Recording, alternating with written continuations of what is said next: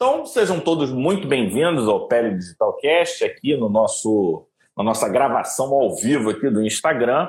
E hoje a gente vai falar sobre biológicos, terapia off-label. E o Omar, você está em Campinas. Campinas. O que você está é. fazendo em Campinas, Omar? Vim aqui para uma, vim aqui para uma banca de tese hoje à tarde. É, e é, fiquei, porque acabou terminando tarde, volto amanhã cedo para o Rio, é, já direto para onde? Para o ambulatório e para a sessão lá do serviço, né, da Policlínica. Aproveitar, convidar vocês todos para o Congresso Internacional de Cosmetria, que começa do dia 4, 4 a 7, é bombando esse ano, né, voltando a ser presencial. Mas hoje a gente não está aqui para falar nisso, a gente está aqui para falar do Imuno 2.0, que está no link da bio, do Digital, no meu. Então, vocês estão assistindo a gente é, nos dois Instagrams que vocês estão ligados, tanto no Digital, onde está o Fábio, ou no meu, o Marlupe, vocês vão ter no link da bio a inscrição gratuita para o Imuno 2.0, que começa segunda-feira que vem. Ele vai iniciar na segunda-feira e carrega a nossa promessa de finalmente vocês uh, mandarem ver bem imunologia e não ficarem mais presos naquela coisa de imunologia difícil, imunologia complicada. Hoje a gente vai ter um gostinho, mas a coisa vai começar a esquentar muito na segunda-feira que vem com o Imuno 2.0. É, como acho que está ventando aí onde você está, Omar, na hora que eu estiver falando, você tipo desliga o teu áudio assim para não Boa. diminuir o ruído. Mas bora lá, eu acho que imunologia hoje é o tema do momento. Imunologia permeia toda a medicina de um jeito que a gente jamais imaginou. É, quem olha hoje a imunologia como um sistema de defesa, que é também, né? É um sistema de defesa, mas como é também, o... mas não é só isso. Você mesmo já diz, não, Mar, é, quem quem está olhando sob esse prisma está perdendo o melhor da festa, né? E a gente quer que você faça parte da, dessa boa festa. E a gente meio que acompanhou um pouco o movimento da Imuno, né? Porque a gente começou a Imuno meio que de trás para frente, meio que operacional, meio que no dia a dia. E aí a gente pôde acompanhar as várias etapas da aplicabilidade do conhecimento e como essa aplicabilidade se reverte em qualidade terapêutica, em qualidade diagnóstica e uma maior satisfação tanto nossa como médico, que eu acho que é esse que é o grande gol, né? Deixar o nosso paciente bem e dos próprios pacientes. Então, é, a gente fez meio que uma metodologia reversa, re voltamos a reler.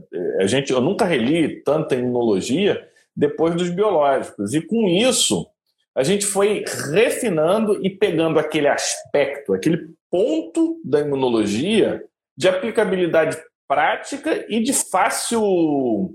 um paladar agradável né, para nós que somos médicos, não é aquela coisa áspera que desce seco, arde, traumática e até esquecível. Pelo contrário, é é, é, hoje você fica assim, caraca, que maneiro. E, e, é verdade, né? Não é uma coisa tipo discurso pronto, não. É, é fato. A gente vê resultado daquilo que a gente vê faz. resultado. Vê resultado porque a gente vai transformar cada célula num avatar, vai transformar cada célula numa personalidade. Vocês vão entender a personalidade de cada célula e com isso fica muito mais fácil. Se você tem o cara bonzinho, o malzinho, o conciliador, o agressivo, o lutador, fica mais fácil, né? A gente dá cara a cada célula. Ela deixa de ser um nome para ser uma personalidade quase humana. É isso que a gente está oferecendo para vocês. É gratuita a inscrição, só para médico, tá? E começa quando? Na segunda-feira que vem, é, 8 horas da noite. Como é que faz a inscrição? É só clicar no link da bio, você vai colocar seus dados lá de CRM e tal, e vai entrar no grupo de WhatsApp para você ficar por dentro de tudo que vai rolar nesse curso. Não perca, tá? Eu vou estar tá lá. Então, Com acho certeza, que a gente pode começar no nosso top. Vamos. Top. Aqui é top, Omar. É tudo top. Tudo top, é. E os tops são legais porque eles transformam o que a gente aborda aqui numa coisa mais tranquila, né? E aí, vamos começar com o nosso top 5 de hoje. Lembrando que a gente sempre faz a atividade da, da terça-feira com cinco tops, né? Vai do top 5 até o top 1. É, como, vamos dar uma pegada, Fábio, nessa, nesse primeiro top, numa coisa mais histórica. Né? É, a, a, primeira pequena molécula é, da história, você pode adiantar para a gente qual é? aquela que abriu as portas da era da medicina de precisão? É. Então, eu, a, a, gente trouxe esse top 5 de, né? Porque eu acho que eu tenho visto em muitas apresentações colocar a diferença entre imunobiológico e pequenas moléculas, tá? Eu, sinceramente, Omar, não acho uma boa frase. E aí eu vou, vou argumentar nesse sentido. E aí você me diz o que, que você acha, você vê, né? É, eu acho que a gente precisa refrasear isso, qual que é a diferença. É, é importante, sim, saber a diferença, mas não da forma como está sendo colocada, não no prisma como está sendo colocada. E acho que isso nasceu do próprio desenvolvimento do conhecimento de imuno, final da década de 80, década de 90, em que a gente começa a ter um pouquinho mais de conhecimento em relação às citocinas, é quando a gente começa a descrever o TH17, é quando a gente começa a entender o que, que são os sistemas de freio. Até, até essa época, mais ou menos, a gente não tinha tanto sistema de freio, a gente entendia as coestimulações de ativação, mas a gente não estava entendendo isso é, de uma forma tão bem elaborada. E depois a gente começou a entender é, tolerância periférica, não é mais só aquela tolerância da fase de construção clonal e, e, e por aí vai. Então, e nesse desenvolvimento, a gente melhorou também na parte de biotecnologias. Então, por um lado, a gente começa a entender melhor as citocinas, que para quem não sabe foi desenvolvido isso no final da década de 80, década de 90 principalmente, então não é tão longo assim, né? É uma coisa relativamente nova. Você, a gente sempre diz, né? Você se formou na década de 90, eu me formei nove anos depois e nessa época estava incipiente, a gente falava, mas ainda não tinha uma, um detalhamento interessante. Com a biotecnologia, nós começamos a conseguir desenvolver substâncias tipo anticorpo, então são os anticorpos monoclonais, com alvos ou nos receptores recém-conhecidos ou na, nas citocinas recém-conhecidas. E se você for ver, lá atrás, né, na própria psoríase, a gente tentava o raptivo, a gente queria o quê? bloquear a migração de neutrófilo, bloquear a migração de leucócito. Ô, Fábio, vale a, pena, vale a pena a gente lembrar, quando eu formei, não se falava ainda de mundo biológico em 1990, mas já se falava de, de se utilizar as células do mieloma múltiplo, foi assim que começou, na clonagem uh, celular que dá origem. Então, se você tem um determinado clone, você pode produzir a quantidade de anticorpos que você quiser. É, e como a amiloidose ela é nada mais nada menos do que a produção de anticorpos, né? E ela está relacionada ah, mieloma, ao mieloma, mieloma múltiplo. Não, sim, mas a amiloidose, ah, amiloidose tá. é a produção de anticorpos. Ela está associada em 15, 20, 30% com o mieloma múltiplo. Essa é a base teórica para você ter células clonais produzindo anticorpos em laboratório. Foi daí que veio. Os imunobiológicos nasceram em cima do mieloma múltiplo que está ligado à amiloidose sistêmica. É, e, e, é interessante você trazer isso pelo seguinte, porque é, o conhecimento ele, ela, ela é uma mão de. é uma via de mão dupla, né? Então a gente pesca coisa da clínica e traz para o básico e devolve para a clínica e vice-versa. Às vezes a gente pega um ponto, um dado determinado do básico e à medida que a gente vai evoluindo, a gente consegue encaixar no contexto clínico. A gente vai até abordar isso legal no nosso evento, né? que é a questão dos paradigmas. E hoje eu estou vendo claramente uma mudança de paradigma no nosso, na nossa forma de atuar como médico. E, e, e, e lê do engano quem acha que está fazendo botox, que é um imunobiológico, é, está fazendo botox aí e não, gera anticorpo, tem ação, tem gente perdendo ação com, com, com uso de é, de Botox. Só que quando a gente fala em imunobiológico aqui nesse contexto, no contexto do tratamento das doenças inflamatórias, nas doenças é, imunomediadas, vamos dizer assim, a gente acaba que fica, fala biológico, mas é imunobiológico. Lembrando que o termo biológico é muito mais do que o uso dos imunobiológicos. nasceu uma nova classe de medicação, né? Esses imunobiológicos, eles então são começaram com como anticorpos e surgiu uma nomenclatura, né? Você, eu sei que você sabe, mas é possível que os colegas não saibam. Mas quando você ouve omalizumab, eu já sei que tipo de anticorpo está sendo utilizado. Então, quando eu ouço infliximab, eu sei o tipo de anticorpo que está sendo utilizado. E isso é bobeira, Omar? Eu já vou explicar para vocês quais não, não, são os sufixos. É, facilita muito você entender a origem do, do que você está aplicando no teu paciente. Na verdade, com sequência disso, você pode ter uma noção é, melhor até dos efeitos colaterais potenciais que isso possa ter. Como sempre, o Omar ele é sniper, né? Então ele é tipo um linfócito B. Depois que ele conhece lá, ele já monta um anticorpo objetivo. Então o que, que, que, a gente está falando? É, MAB é monoclonal antibody. Então termina-se dessa forma. E aí, antes desse sufixo, vem uma letrinha. Então, quando é de laboratório, dependendo do bicho, se é um rato, se é um macaco, se é um hamster, não sei o que, muda a letra. Então, eu, isso aqui eu vou colar, porque eu não sei, porque isso a gente não usa exclusivo, né? Então no, no rato é é MAB, se for macaco é I, IMAB e por aí vai.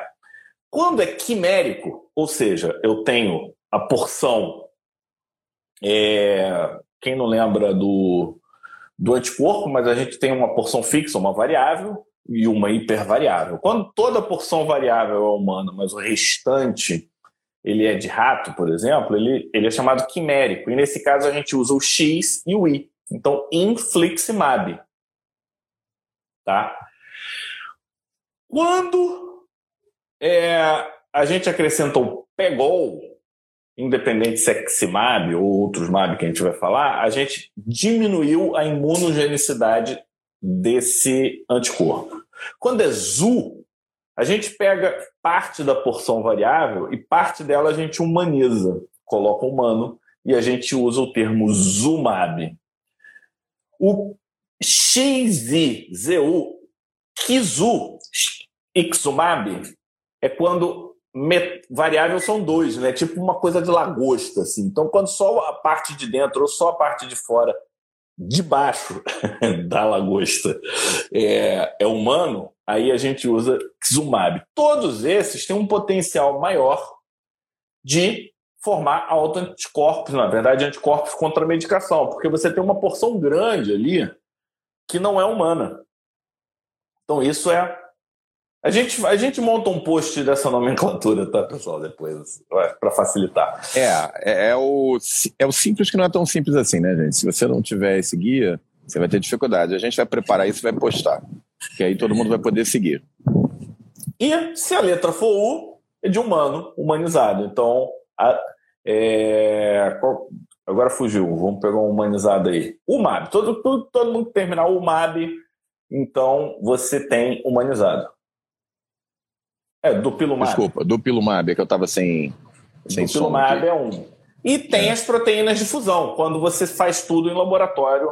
É, que aí não é exatamente humano, não é exatamente de laboratório, aí é SEPT, é Tanercept. Então, é essa que é uma nomenclatura. E aí, pessoal, é, é, treino, né? Isso, aí, isso, não, isso não é um entendimento lógico, isso é, um, isso é uma, uma convenção, é igual aprender uma língua. A gente precisa. Por quê? Porque o Omar já disse. Quando, quando eu estou fazendo um infliximab e aí de repente meu infliximab para de funcionar, eu estou entendendo o que está acontecendo, ou possivelmente uma, o que está acontecendo. Você pode perder ação, né, por conta de formação de anticorpos contra a droga. O risco é muito maior do que, por exemplo, no etanercept. Essa é, é então... e, e, se a origem dele é humanizado, a chance de gerar anticorpos é menor. Se você tem anticorpos é, que vêm, é, foram originalmente desenvolvidos em animais, por mais que eles sejam pouco imunogênicos, a chance de você formar anticorpos a médio e longo prazo é maior, né?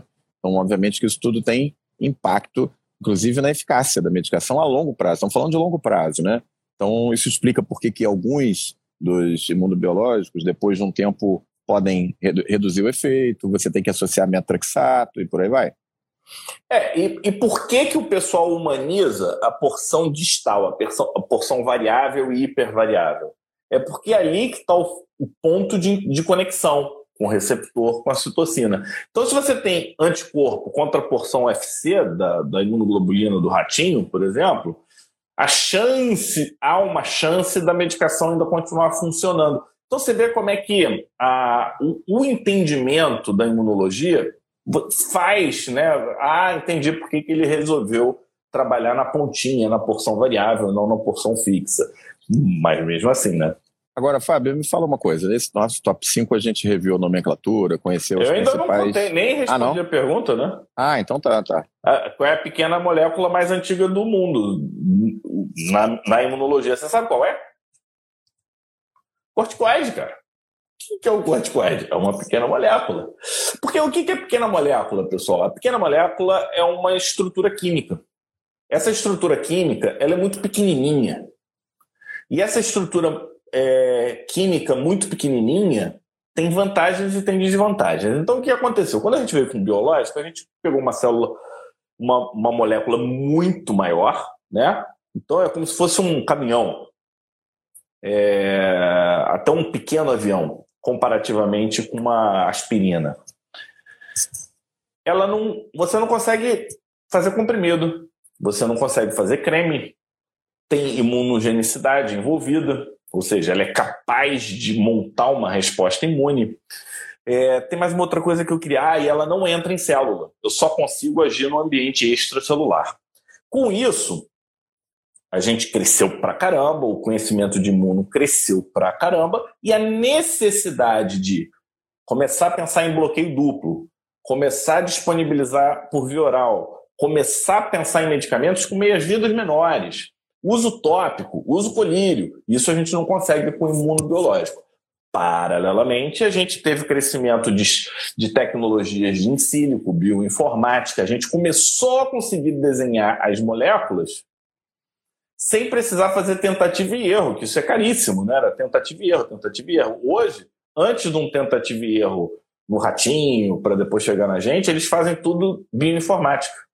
Então, daí nasce ação intracelular. E aí a gente fala-se muito inibidor de JAK agora, que é um mundo, tá, pessoal? Inibidor de JAK não é uma medicação, é um mundo. Só que antes disso a gente já tem, já tinha medicação, né? É, a gente tem os inibidores de fosfodiesterase, né? Que, são, que já está no mercado há algum tempo, não são novinhas. É, para dermatite atópica tem até o Eucrisa, né? Ele não chegou ainda no mercado brasileiro por causa de custo, mas ele já existe há alguns anos. Já foi é até. O Eucrisa é, é tópico, é dermatite atópica. É, ele, é, é o inibidor de, de fosfodiesterase né? 4. É a, base de boro. E a Premilast é muito utilizado na psoríase, mas não é nenhuma resposta, é uma resposta matou muito. E aqui, então, a gente traz quem quer a primeira molécula, para ficar bem claro, são os corticoides. Então, tudo começa no começo, não, mas já dizia, já dizia. Então, eu trouxe esse aspecto histórico aí para é, esse aspecto pensar. histórico e de nomenclatura ele é sempre importante para a gente se situar, né? Mas aí, no nosso top 4 de hoje, a gente vai apertar o Fábio, né? E vai perguntar para ele quais são as opções que a gente tem na chamada medicina de precisão. Esse é o nome hoje da coisa. Medicina de precisão. Sniper contra a doença. Nada de efeitos colaterais extensos, como no corticoide. A gente quer aquela coisa que haja pontualmente. O que, que a gente tem de opção, Fábio? Aí que eu acho que é a pergunta correta. A gente não tem que perguntar qual que é a diferença de pequena molécula e, imuno, e imunobiológico. Acho que a pergunta correta é como que a gente age de forma precisa. E aí a gente tem instrumentos, a gente tem opções que vão variar de acordo com cada caso.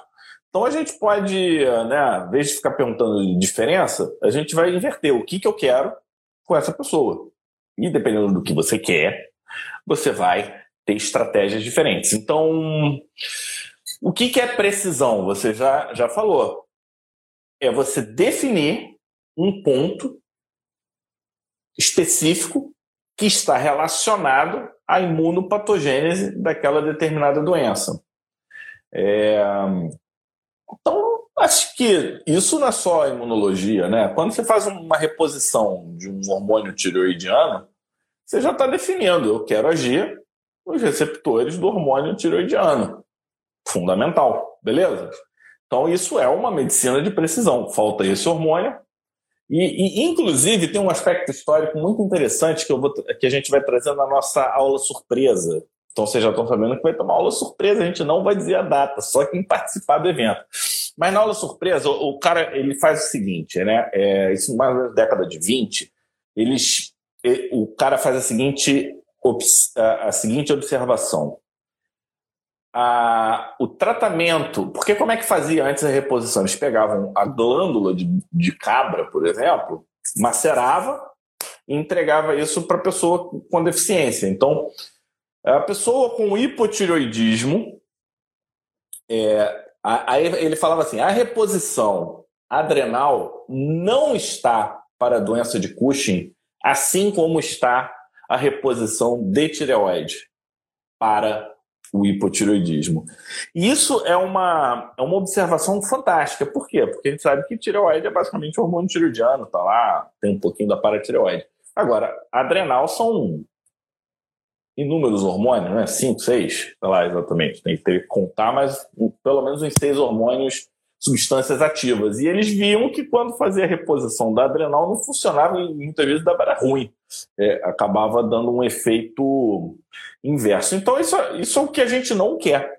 O que você não quer é que na tentativa de resolver um problema apareçam diversos outros problemas, porque você ativa aqui, lá e acolá. Então, é, a, a gente quer isso hoje na medicina de precisão. A gente quer ir no ponto específico ou nos pontos específicos e, de preferência, no ponto específico na célula específica. Né? Porque senão você pode acabar tendo efeito colateral. Então, a gente já conversou aqui sobre os monoclonais, a gente já entendeu que você pode fazer análise em sílico, ver onde você quer agir, aí tem todas essas, é, todas essas estratégias. E, e Explica já... para o pessoal, Fábio, o que, que é, nem todo mundo sabe, a análise em sílico. Porque a gente hum. tem a in vitro, em vivo e tem agora a nova, em sílico. É, o que eu acho que eu não, não tenho detalhes, mas eu entendo, você me corrige, que o in sílico eles, eles têm toda a configuração 3D, né? tanto dos receptores quanto dos, é, do, dos possíveis das moléculas né, que vão ter ação naqueles receptores ou naquela citocina. Eles sabem qual é a composição de aminoácidos, sei lá, é uma serina do lado de uma valina, valina, não sei o quê. E aí, com isso, eles conseguem fazer várias simulações de é ativação é ou não ativação por bioinformática. Com é, isso, eles exatamente. resumem, né?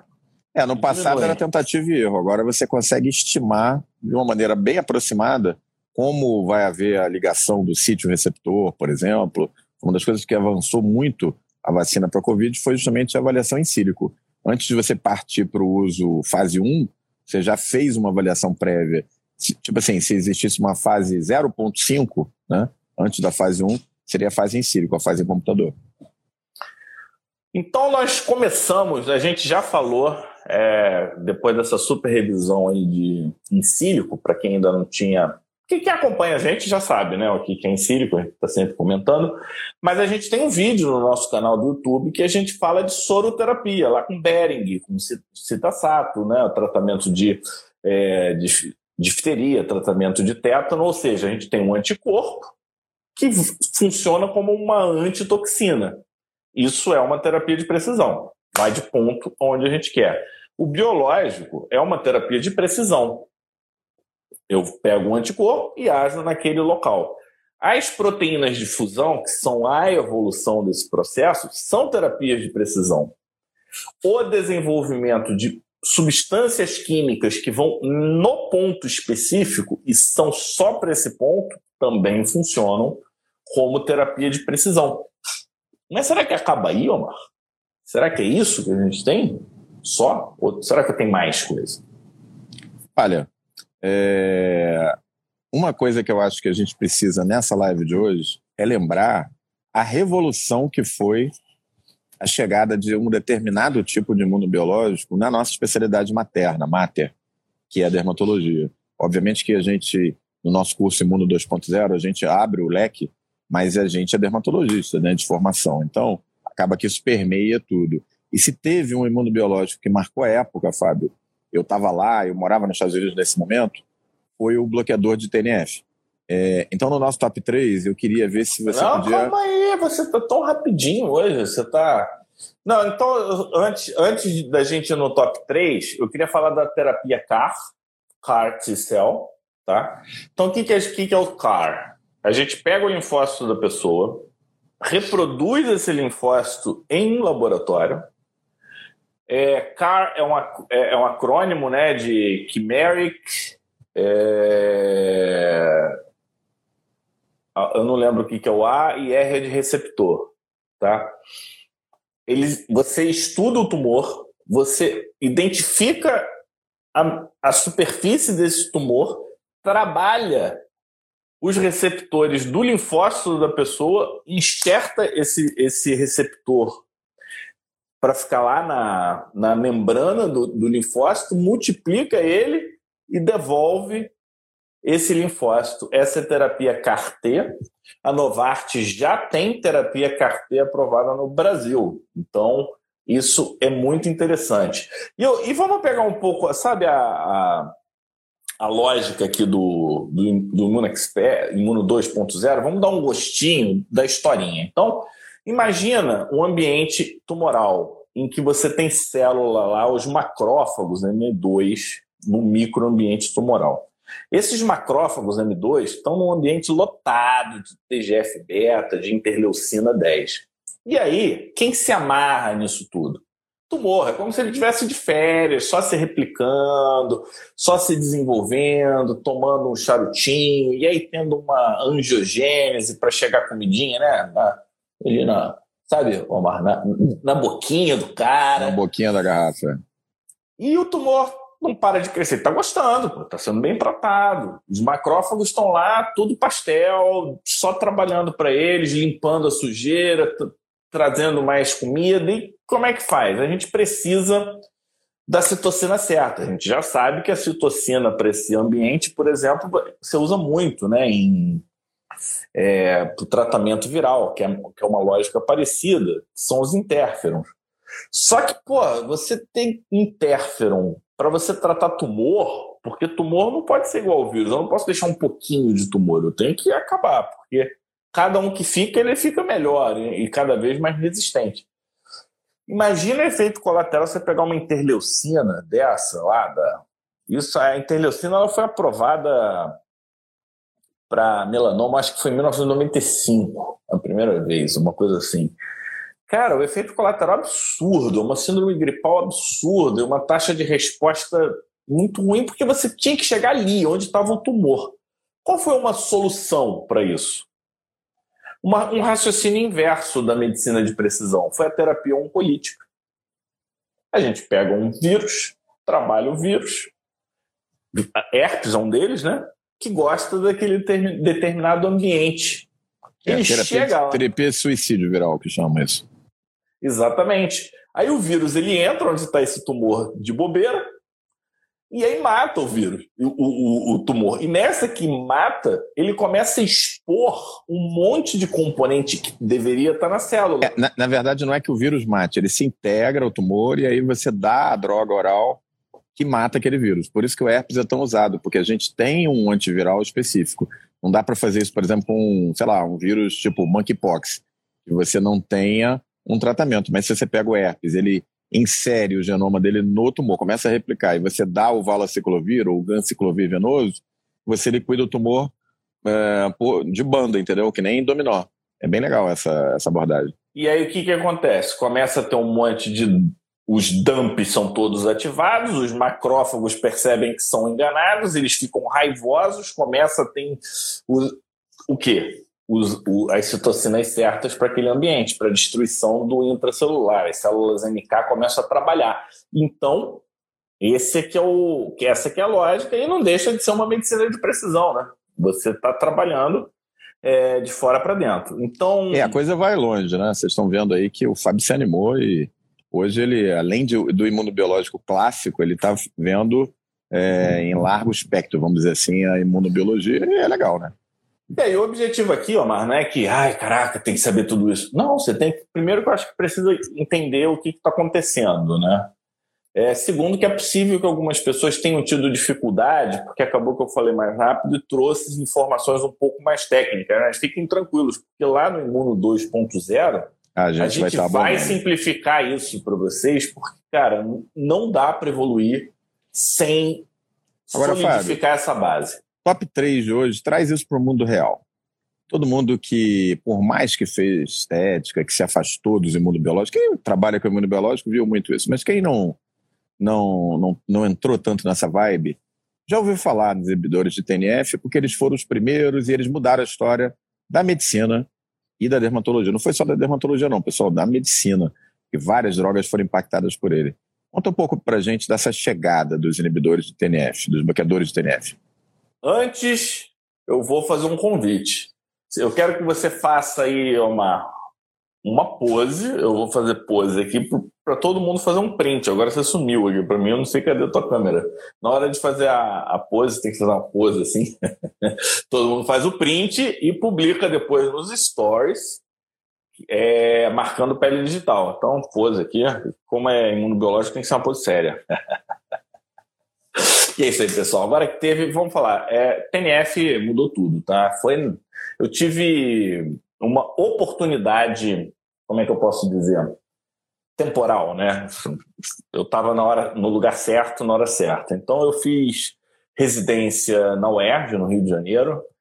É, quem conhece o Rio de Janeiro e quem conhece a UERJ sabe que lá é um ambiente em que tem muita psoríase, professor Alexandre Gripe, professora Luna Zulay, professora Sueli, são professores que trabalham com psoríase há muito tempo. Então, eu grande parte do que eu estou trazendo aqui, eu estou trazendo por conta dessa experiência que eu peguei desde aquela época. Então, eu tive a oportunidade de ver o início dos imunobiológicos. Né? Então, os imunobiológicos eles estavam lá na época, o que tinha disponível era o infliximab, né?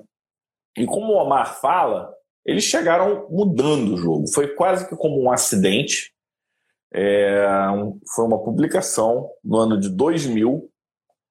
E nessa publicação no ano de 2000, um paciente com doença de Crohn recebeu o infliximab. E quando ele recebe esse infliximab, o que, que acontece? Tem uma melhora importantíssima da psoríase também.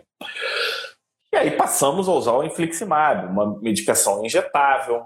Com a melhora do, do uso do infliximab, a chegada do etanercept, que foi o segundo a chegar no, nesse jogo, a gente começou a ver diferença. Então, o infliximab ele atua em todos os receptores de membrana de TNF, mais os solúveis. A gente começou aprender que eles agem mais rápido do que o etanercept. Por outro lado, o etanercept se mostrou mais seguro em pessoa mais jovem, uma resposta um pouquinho mais lento. Começamos a entender como é que funcionava a imunogenicidade, né? E aí eu estou falando é, necessidade de associação com os imunossupressores clássicos. Então a gente começou a usar imunossupressor como metotrexate com infliximab entendemos que algumas áreas da pele ficavam mais resistentes, a área da, da, da anterior da perna, couro cabeludo, unha, região palmo plantar. E aí vieram, veio a segunda geração. Por quê? Porque a gente começou a entender um pouquinho mais sobre o conhecimento da imunopatogênese.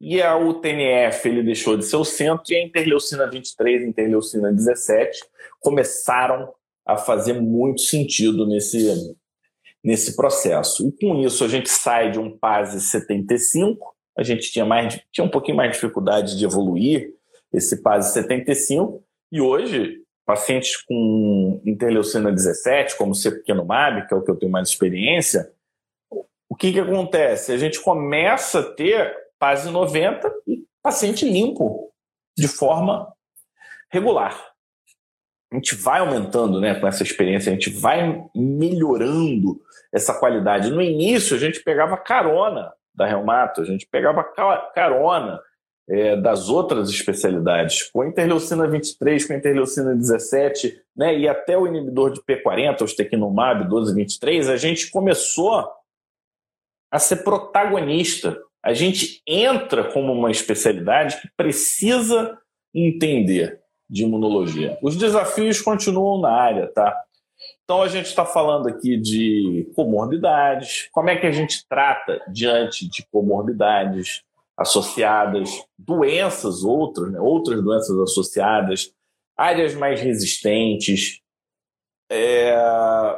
Que, isso aqui que aconteceu? A gente começou a enxergar o paciente, a dermatologia e esse novo grupo de medicações com, com, com olhos que a gente não tinha. O Omar acabou de falar que faltou luz lá. Assim que voltar, ele volta com a gente. É, a Ana lembrando, né? O acaso ele acaba levando, trazendo, né, algumas descobertas e com isso a gente, o olhar atento, a gente aproveita isso a nosso favor. As oportunidades, na verdade, estão na nossa frente. É, cabe a gente aproveitá-las, tá? Então, mais uma vez, lembrando né, do nosso Imuno 2.0, que vai acontecer segunda-feira agora. Então, quem não se inscreveu, lembra de se inscrever. E não tem como a gente ficar esperando o mar, não, né? Vamos seguir. Vamos seguir aqui com o nosso top 2. E o top 2, a gente vai falar exatamente sobre a questão da precisão. Paradigma da precisão. Por que, que nós, médicos, precisamos nos adaptar? Porque se a gente não se adaptar, a gente corre o risco de, de ficar longe do que é considerado hoje melhor prática, né?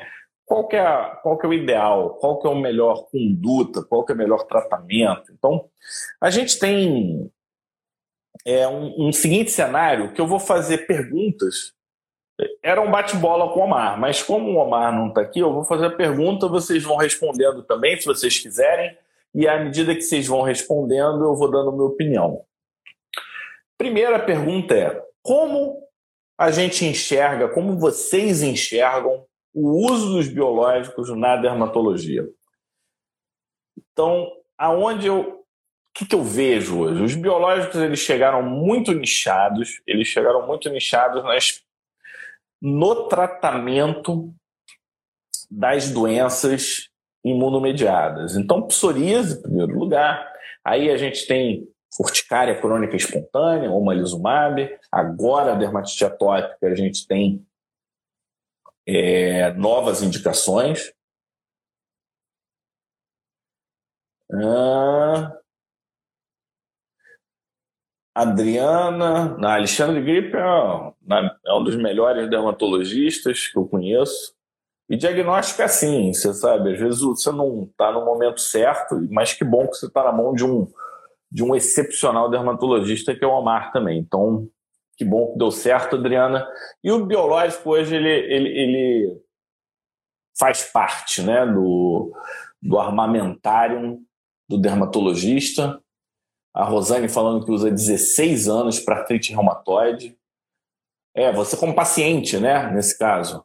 Então, e isso é fundamental, tá? A gente precisa entender, usar e tudo bem. Se você não usa, encaminha.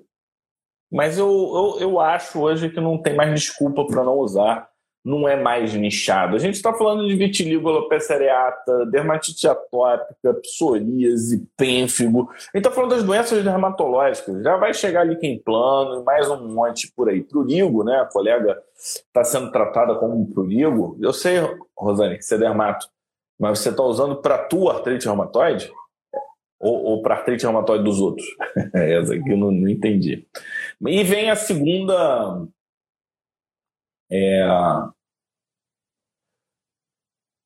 vai, vai. O, quem, quem perdeu a live da semana passada, volta, vai lá no nosso Spotify ou no, no, no próprio no da Apple também.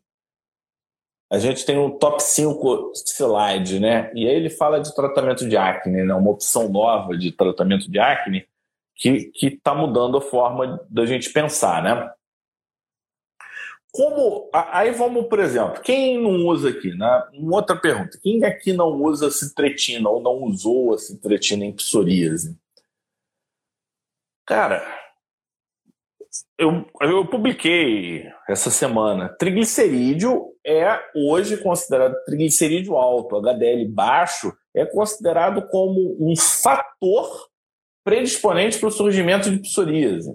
Eu vou usar uma medicação que aumenta triglicerídeo por conta do efeito queratinocítico, aumenta risco de doença cardiovascular numa doença que causa doença que tem relação com doença cardiovascular, tá em consenso, mas cara, eu não uso a citretina mais. Para mim isso perdeu sentido. Se tem algum sentido, eu preciso que alguém me mostre, porque eu não vejo. Assim como você saiu usando antihistamínico para tratar doença, como a dermatite atópica. Então, o antihistamínico, para mim, tem, tem relação com hipersensibilidade do tipo 1.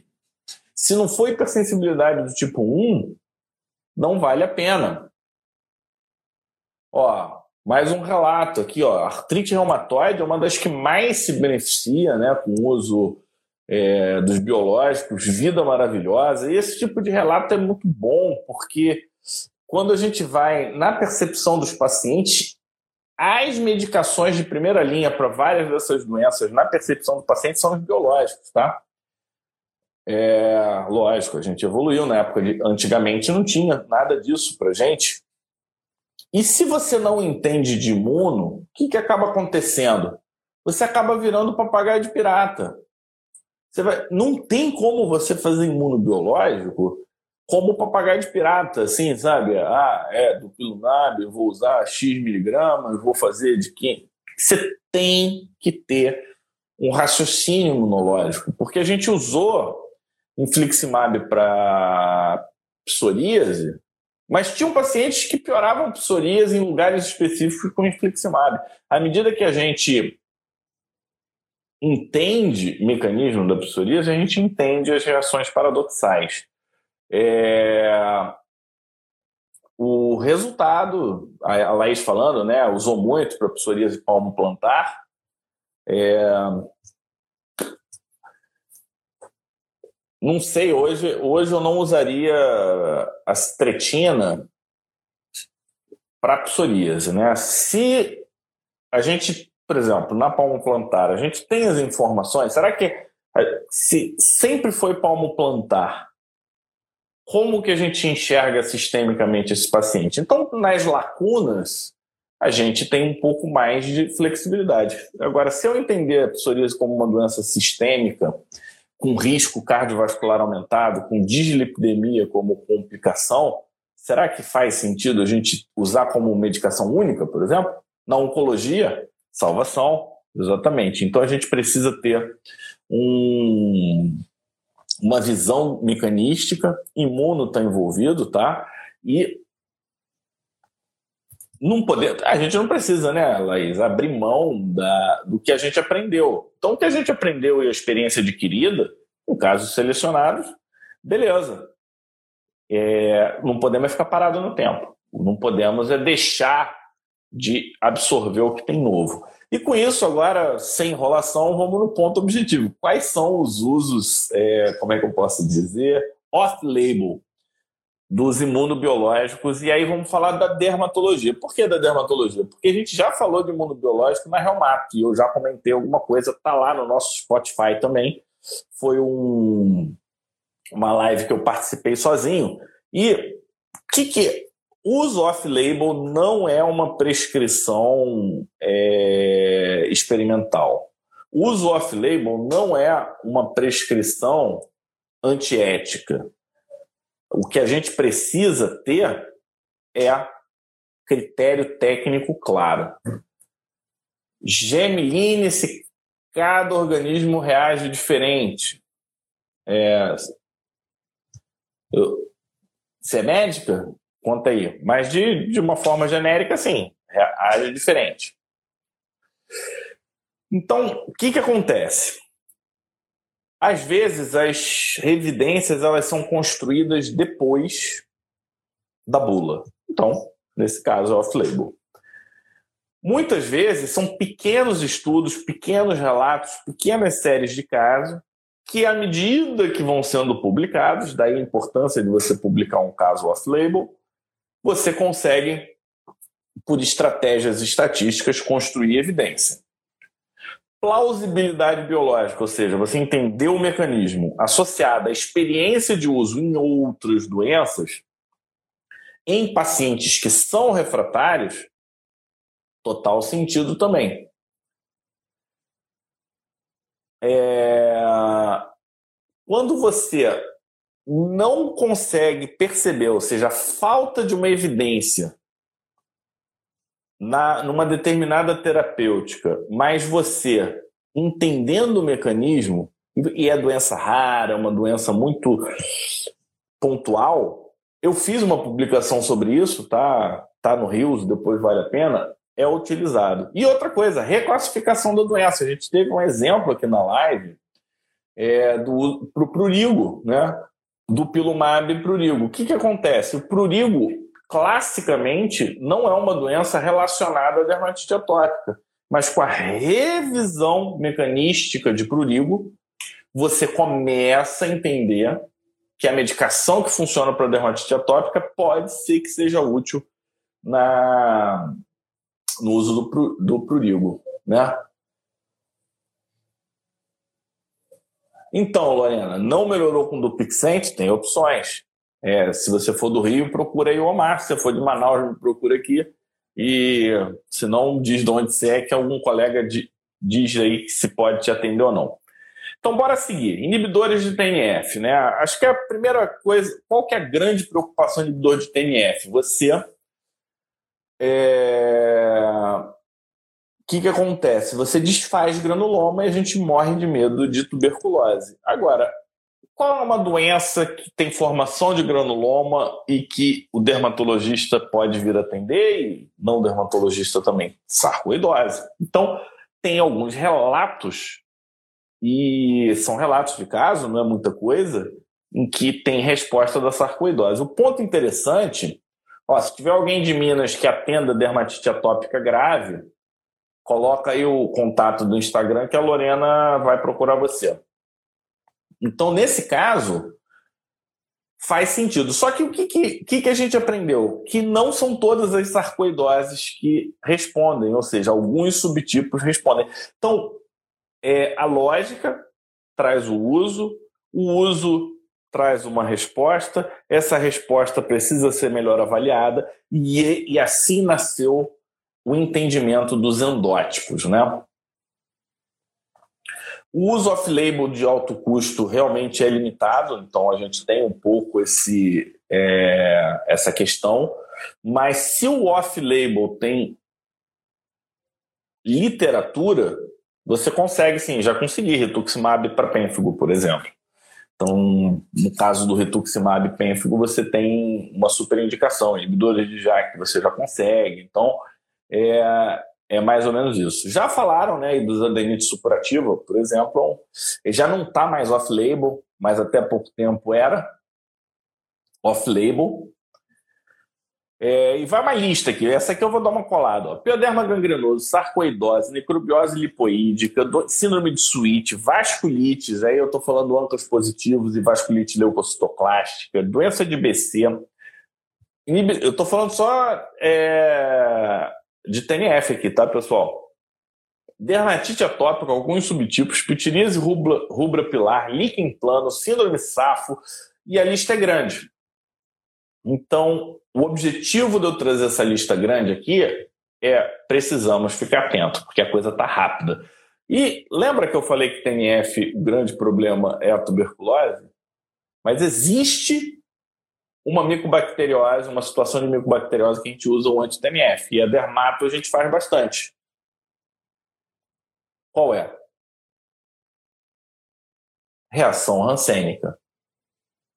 Ó, um exemplo aqui, ó. Ó, inibidor de 5-alfa-redutase para tratamento da alopecia genética. Isso aí.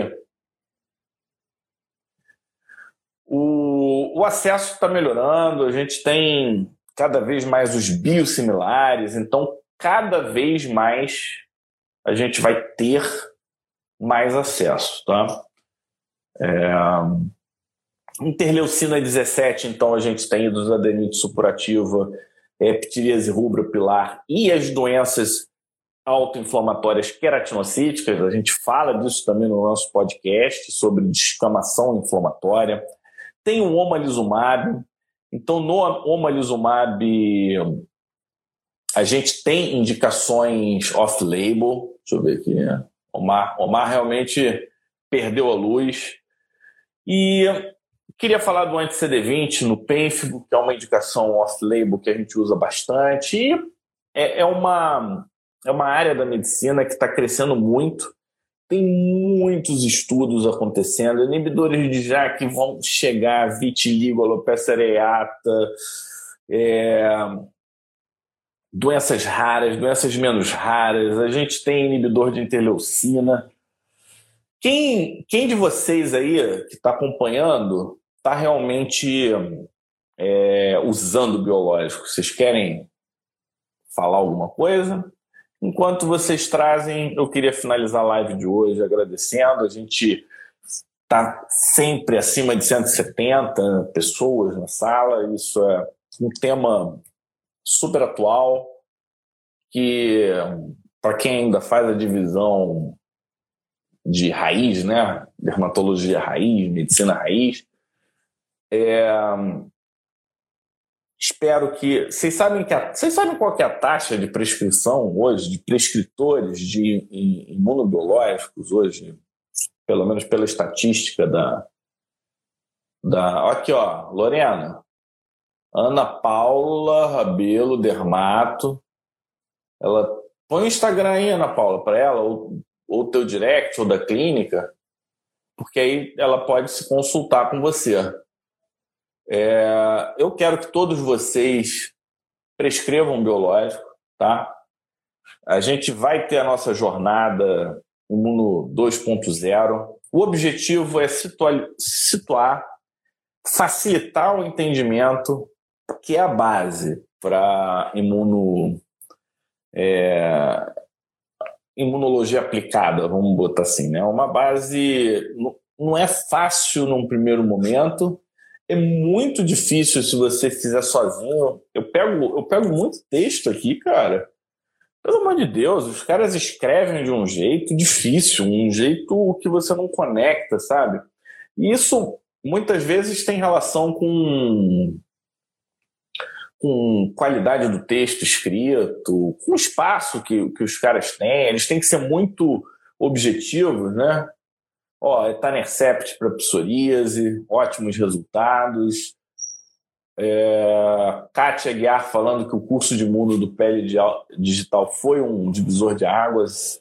É, a gente tem um curso de imunodermatologia clínica, que ó, a gente vai chamar né, de imuno expert. A gente quer que você tenha uma uma linha de raciocínio em que você embute a imunologia no raciocínio geral do, do teu paciente, né? E eu estava até tava, eu trabalho lá no Tropical, no Hospital Tropical, e, e, eu trabalho no setor de pesquisa e comigo tem um, um colega, o Paulo, ele é, ele é bioquímico e trabalha com imunologia. E a gente estava conversando sobre um outro colega que durante a Covid, ele atende, ele trabalha em terapia intensiva, e como ele usou o conhecimento de imuno para divulgar, para poder acompanhar e tratar os pacientes dele. Então ele tinha timing de corticoide, timing de fibrinogênio, timing de. É... Eu não sei quais terapias todas ele fazia, e ele acompanhava. Mas tinha uma lógica imunológica para aquilo. E aquilo não estava pronto, a gente ainda não conhecia a Covid, a gente estava falando no início. E Rosane falando né, que a gente ajuda muito, aulas de congresso dão só uma pincelada. É, o modelo de congresso é um modelo.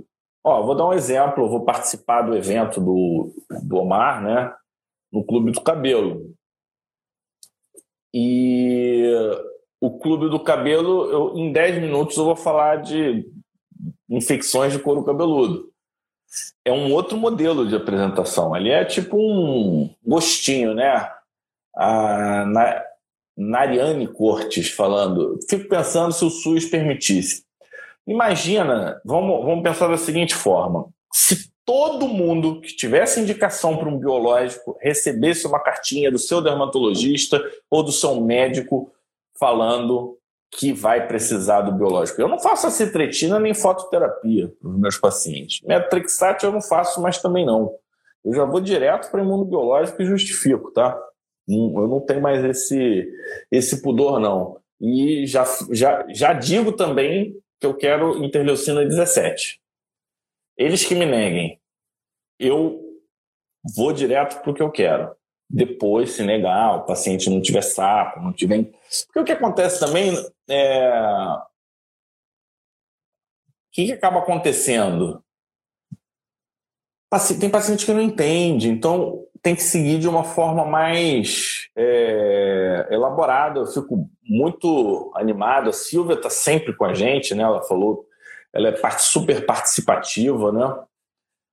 E é, sem o curso de imuno eu acho muito difícil, né? Você pegar o que está acontecendo, eu acho. Não sei. A não ser que você tenha uma base boa tal. É, quer ver?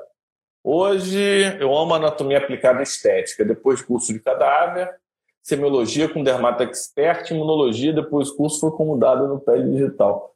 É, não tem como parar de estudar, né? E, e vocês sabem o que, que acontece? Quando eu preparo uma aula de uma hora para vocês, de 40 minutos, de 20 minutos, depende de cada aula, a aula são horas de leitura. E a gente fica, a gente enxuga Ó, o colega falou sobre psoríase, disse que tem menos receitas do que foi liberado pelo governo. Então não adianta um nichinho ficar é, falando tal. Quem tem que prescrever biológico? Você. Não sou eu, não. É você. Eu também. Se o IB for primeira opção, tem mais chance de ser negado, né? IB, ah, o imunobiológico tem, tem uma, tem uma chance maior é, de ser negado. Tem a parte ética, tá? É, tem a parte legal, tem a parte moral, tem a parte ética. Então, eu prescrevo, eu dou opção para o meu paciente o que eu faria em mim, na minha mãe, baseado no que eu entendo, estudo e se eu percebo que não vai fazer tanta diferença, beleza. Mas, cara, minha Trexat passou. Kátia, quanto tempo você tem de formada? Porque, cara, quando eu me formei, imuno era chato pra caramba. Você estudava imuno e fazia ciclosporina, fazia ciclofosfamidas, fazia pulso de corticoide. E hum, até, até a questão da estratégia, tá? Não precisa imuno não precisa muito você fugir para a parte da, do imunobiológico.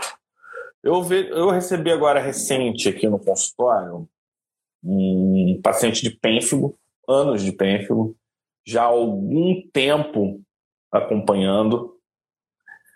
E, resumindo, a prescrição não estava errada. O que estava errado era a estratégia porque a estratégia não levava em consideração imunopatogênese e história natural da doença. Com isso, ó, Kátia, 18 anos atrás, mudou muita coisa. Imagina 41 anos de formada. 41 anos de formada, se não lê imuno, não sabe nada mais, né? Porque não tinha nada disso. É... A, a Sheila está fazendo perguntas que são importantes pode ser usada para o resto da vida, quando parar, desmama. Então, na psoríase, a gente tem um pouco de dessa linha. Então, acho que vai depender da doença e vai depender do, do, do endótipo daquela doença, do entorno, né, da, das influências epigenéticas, e com isso, por exemplo, pênfigo eu faço uma programação terapêutica de dois anos e, e, e fica sem medicação. Psoríase, os que eu tirei tendem a voltar depois de um determinado tempo, mas volta a funcionar. É, isso é experiência pessoal. Então, vai variar, tá? Isso vai variar, acho que de doença, de cada caso. Agora, a gente pode pensar ao contrário. Vamos pensar ao contrário. Se você deixar aquela pessoa inflamada por vários, por vários e vários anos, qual que é a consequência disso? A gente já aprendeu na psoríase. Infarto, derrame, dislipidemia e por aí vai.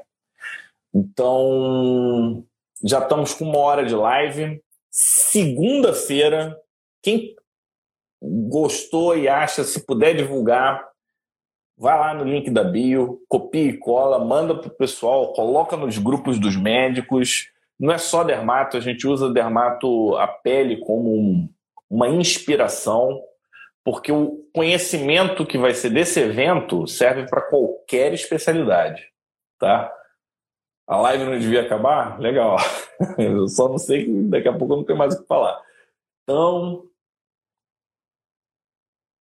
é, talvez você não devesse diminuir a medicação, porque se está estável, deixa lá, deixa quieto, não mexe não.